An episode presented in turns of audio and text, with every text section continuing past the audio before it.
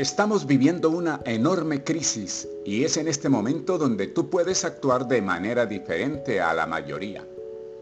Para obrar de forma correcta se necesita información. No basta con saber que la gente responsable está encerrada en sus casas, en cumplimiento de la cuarentena ordenada por el gobierno. En tiempos de encierro el ser humano puede reflexionar y eso disminuye los riesgos para contraer enfermedades tanto físicas como mentales. Así que bienvenidos a este momento de reflexión en familia y desde casa con Efraín Gutiérrez Zambrano. Tomás Moro, autor de una de las grandes utopías del Renacimiento, de las más leídas y comentadas, cita a Platón quien había escrito que la salud pública depende directamente de la forma como la riqueza se distribuye entre los miembros de la sociedad. El dinero es factor importante para asegurar a un pueblo una vida saludable, sin un sistema de salud fuerte, liderado por el Estado, no se puede enfrentar una plaga bíblica como la que hoy el mundo padece. Este COVID-19 parece dar la razón a Platón, pues no de otra manera podríamos entender cómo los pobres de la tierra son los que sufren e igualmente sienten más temor al hambre que al mismo virus. Esta carencia de dinero los lleva a mendigar, a distinguir su vivienda con una bandera roja que representa la miseria, a llamar la atención con protestas y cacerolazos, y en algunos casos a buscar por medios ilícitos el diario para alimentarse y alimentar a los suyos. Esta condición inhumana, fruto de la desigualdad social, convierte a los desposeídos en los mayores aliados de la enfermedad. Ellos facilitan la propagación de la pandemia porque no pueden permanecer en sus casas, si lo hacen, se mueren de hambre.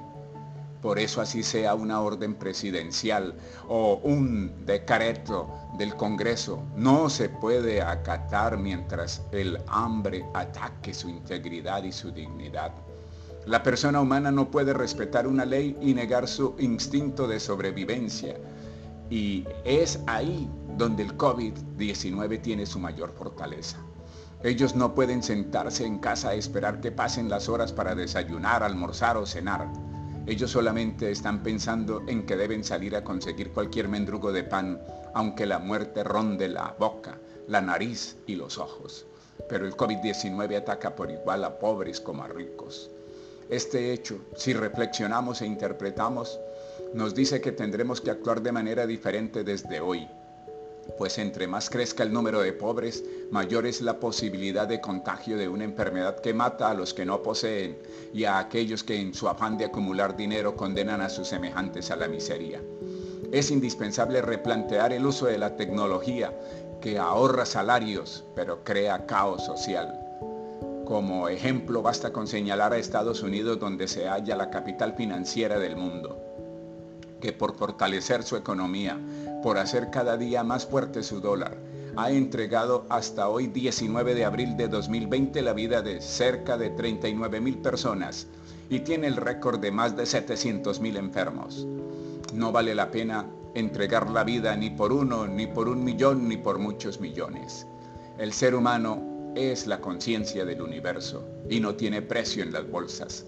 Además, nada se lleva de este mundo al morir, excepto sus buenas acciones. Por esto se debe rescatar la dignidad humana como lo hizo el Renacimiento y brindar oportunidades a los talentos de niños y niñas que son hijos de la humanidad. La riqueza debe cumplir su función niveladora. No es que no se pueda acumular, sino que es necesario el control de esa acumulación. ¿Por qué unos demasiado y por qué otros tampoco?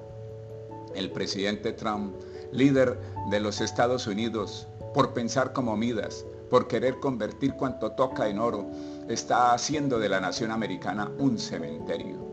Gran equivocación es pensar que el dinero es superior a la vida.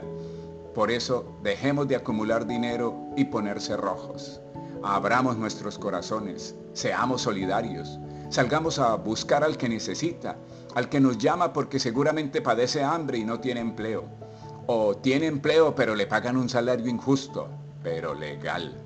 El COVID-19 es producto de una humanidad desquiciada por el egoísmo, donde no todos disfrutan los mismos derechos y la ley es la manera de saciar los apetitos de los poderosos. El COVID-19 recuerda que la Revolución Francesa no fue una enumeración de derechos, sino una petición de distribución real y justa de los frutos del trabajo y la investigación. Sin justicia social no puede haber salubridad pública que garantice la vida de todos los ciudadanos. Y con esta reflexión se inicia la ejecución del proyecto Semillas para los que siembran. Buen día, sembradores de esperanza.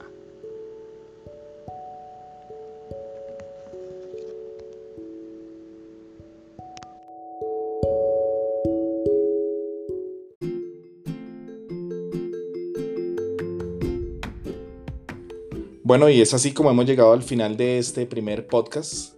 No olvides por favor dejarnos sus comentarios, calificarnos. Y si tienes temas para proponernos, no dudes en hacerlo. Lo más importante es que podamos compartir conocimiento y experiencia. Chao, chao.